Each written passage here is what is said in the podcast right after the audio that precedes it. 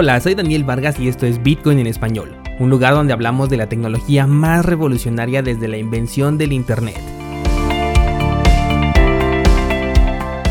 ¿Crees que estoy exagerando? Ponte cómodo y déjame ser tu guía en un camino sin retorno, el camino a la descentralización.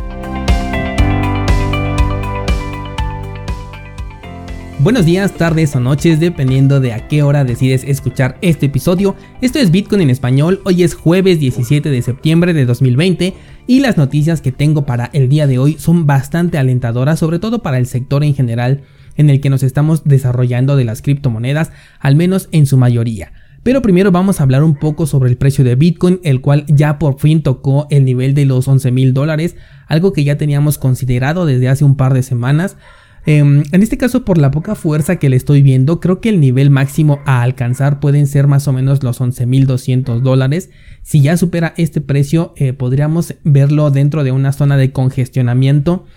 entre 11.200 y 11.500 dólares, así que todavía nos encontramos, veo, en un punto de indecisión bastante fuerte. Mi apuesta continúa siendo a la baja, pero los fundamentales no están ayudando a este análisis que tengo, porque la Fed ha dicho que está buscando tasas de interés del 0% por lo menos en los siguientes 3 años, con una inflación del 2%, y esto sin duda es algo muy positivo para Bitcoin, así que hay que mantener en vigilancia el precio de esta criptomoneda, por lo menos si tú quieres realizar compras, esto por si se da una buena oportunidad que quieras aprovechar porque los fundamentales veo que le están dando soporte a Bitcoin. Mi análisis bajista lo descartaría solamente si Bitcoin llegara a superar los 11.600 dólares, así que vamos a ver qué es lo que decide finalmente esta criptomoneda. Pasemos ahora sí a las noticias y vamos a comenzar con que los inversionistas afectados por el cierre de la plataforma de Airbnb que te estaba comentando el día de ayer están organizándose en foros y redes sociales para poder presentar una demanda en contra de esta empresa fraudulenta.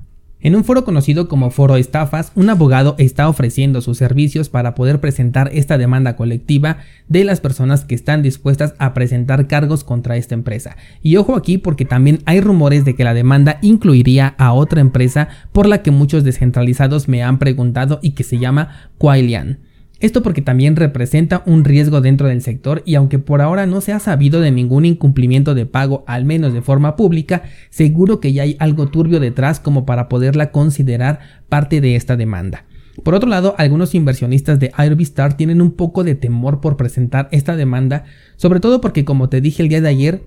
eh, la empresa advirtió o más bien amenazó de que si demandaban la empresa congelaría sus fondos por mucho más tiempo del que de por sí ya lo va a tener congelado mientras que la empresa Airbistar a través de su canal de YouTube ha dicho que busca liquidar las cuentas de sus usuarios dentro de los próximos 18 meses, un año y medio para poder recuperar tus fondos y eso quién sabe. Y ojo porque este es un periodo perfecto para que pueda salir Airbistar 3.0, aunque pueda ser que el nombre llegue a cambiar, no tengas ninguna duda de que esta empresa va a seguir existiendo con un nombre diferente seguramente y va a continuar con su esquema fraudulento, porque como ya vimos es bastante redituable. Así que de ser así podrían llegar a tomar en cuenta las ganancias del nuevo esquema eh, piramidal para poder recuperar los fondos de los afectados en Airbistar 2.0. Esto por supuesto en el entre comillas mejor de los casos porque en mi punto personal de vista no creo que les regresen nada de dinero. La siguiente noticia es sobre Bitcoin Vault, otro proyecto del que me hacen consultas constantemente a través de Instagram,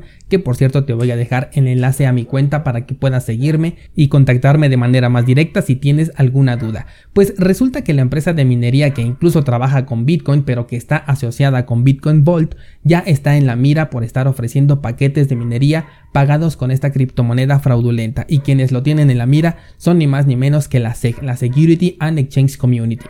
pueden llegar a enfrentar una multa de hasta 100 mil dólares o incluso hasta 21 años de cárcel. No es ninguna coincidencia que el valor de la criptoestafa en las últimas semanas esté cayendo rápidamente y es que cuando estas noticias comienzan a verse, los proyectos de un día para otro podrían simplemente desmoronarse y quedar en el olvido. Desde Bitcoin en español siempre he comunicado que esta moneda no ofrece absolutamente nada al sector ni a sus inversionistas y su forma de trabajar incentiva únicamente a que inviertas con prisa con el miedo de perderte la oportunidad más increíble de tu vida. De hecho, en mi canal de YouTube los mensajes que más tengo que borrar son aquellos en donde promocionan justamente esta criptoestafa como respuesta al video que tengo al respecto de esta moneda. Vámonos ahora sí con las noticias positivas del sector y comenzamos con la nota de que Colombia es uno de los países que ha incrementado más su uso de criptomonedas en los últimos años. Se ha unido a Argentina, Brasil, Venezuela y México y además forma ya parte de los 10 países con mayor adopción de criptomonedas en un análisis que ha publicado la empresa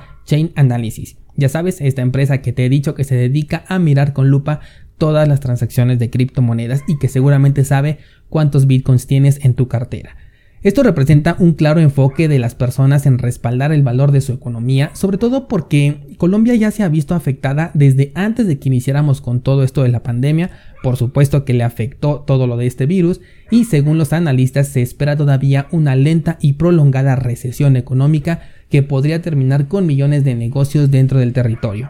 La ventaja es que los ciudadanos, negocios e incluso empresas ya se están dando cuenta de ello, han decidido respaldar su dinero en Bitcoin para poder sobrellevar estos desafortunados eventos que vemos por todos lados, al grado de que em, se están intercambiando cerca de 5 mil dólares diarios dentro de este territorio. Ayer yo te platicaba sobre empresas del sector privado que incluso cotizan ya en la bolsa de valores y quienes están respaldando su dinero en Bitcoin. Colombia parece que está entendiendo perfectamente este mensaje y está haciendo lo mismo. La siguiente nota que te traigo es sobre el exchange de Kraken, el cual ha obtenido la luz verde para poder lanzar el primer banco con actividad cripto en Estados Unidos. Este banco va a poder ofrecer los servicios que todos conocemos, pero con la enorme ventaja de poder ofrecerlos directamente en criptomonedas o en dinero fiat de acuerdo a la preferencia del usuario. El nombre tentativo hasta el momento es Kraken Financial, aunque todavía no está confirmado, y puede ofrecer servicios tanto de depósito como de custodia de dinero, ya sea en moneda fiat o en criptomonedas. Ahora, ojo con esto, no hay que equivocarnos, no es un servicio que yo utilizaría ni tampoco lo estoy recomendando. Recuerda, las criptomonedas nos dan esa oportunidad de ser nuestros propios bancos y mantener nuestra custodia del dinero, nuestra soberanía. Hacerlo con esta empresa, con este nuevo banco, representaría llevar nuestras criptomonedas innovadoras al sector obsoleto de hace muchos años. Pero lo positivo de esta nota es que esto nos da paso a una mayor adopción y seguridad, sobre todo para personas que todavía no confían en esta nueva tecnología. ¿Te acuerdas, por ejemplo, cuando te platiqué el caso de una descentralizada que me preguntaba cómo convencer a su abuelo de invertir en cripto? Bueno, pues este puede ser el comienzo para estas personas que están más apegadas al sistema tradicional y puedan tener confianza en Bitcoin, porque ahora ya lo tendrían en la forma convencional en que ellos conocen y respaldado por una institución financiera al que ellos le podrían dar una mayor confianza. Si tú has tomado las clases de cursosbitcoin.com, no necesitas para nada de estos servicios, porque entonces tú ya sabes tener el control y la soberanía de tu economía cripto, pero continúa siendo una alternativa para personas que aún desconfían de este sector o personas que se sienten inseguras al tener ellos la custodia de su propio dinero. Por ahora solamente funcionará en Estados Unidos, pero la autorización para operar puede marcar el punto de partida para que podamos ver más servicios similares, ya sea por parte de casas de cambio como por ejemplo Binance, que de hecho me sorprende que no haya sido Binance la primera, así como por parte de instituciones bancarias convencionales. La siguiente nota de la que te voy a hablar es sobre un músico que la verdad no conozco, es de origen ruso y se llama Oleg Kentsov, y lo que es noticia es que ha llevado los derechos de autor de su música a la blockchain. Y aunque lo hizo con una plataforma que tiene un respaldo por parte del gobierno, esto también puede marcar el punto de partida para que más músicos comiencen a interesarse por esta tecnología que finalmente les beneficia más a ellos. Con esto de la pandemia muchos artistas tuvieron que migrar a canales como por ejemplo YouTube para poder continuar siendo relevantes en los medios y se dieron cuenta de algo impresionante y es que las ganancias dentro de esta plataforma, sin contar la comisión que les quita Google, es 100% para el artista sin ningún intermediario. Hay muchos artistas que sostienen que los conciertos en realidad no son un medio que les deje ganancias considerables, por lo que tienen que buscar medios alternativos de obtener ingresos y liberar su contenido a través de estas plataformas descentralizadas puede solucionar este problema. Algo muy similar a lo que ocurrió por ejemplo con los libros y Amazon,